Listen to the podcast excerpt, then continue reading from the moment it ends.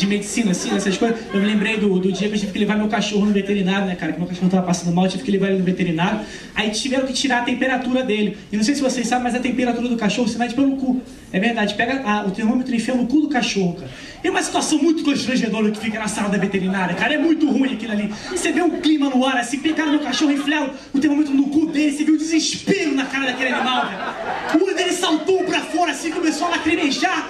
Ele olhando pra mim, tipo, o que você tá fazendo comigo, cara? A gente era amigo, velho. Tu jogava bolinha lá e pegava. Eu só mexi no tapete, tá enfiando bagulho na minha bunda.